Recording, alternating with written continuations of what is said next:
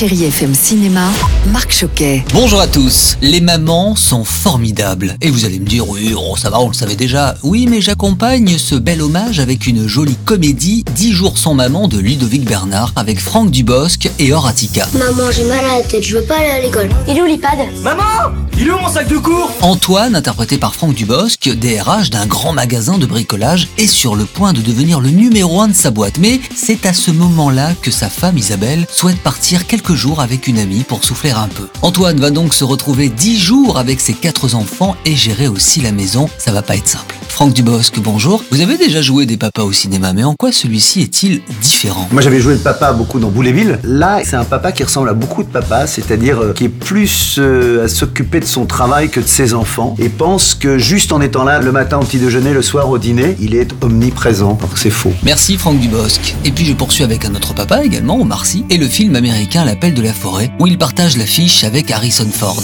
Je ne voulais plus côtoyer personne.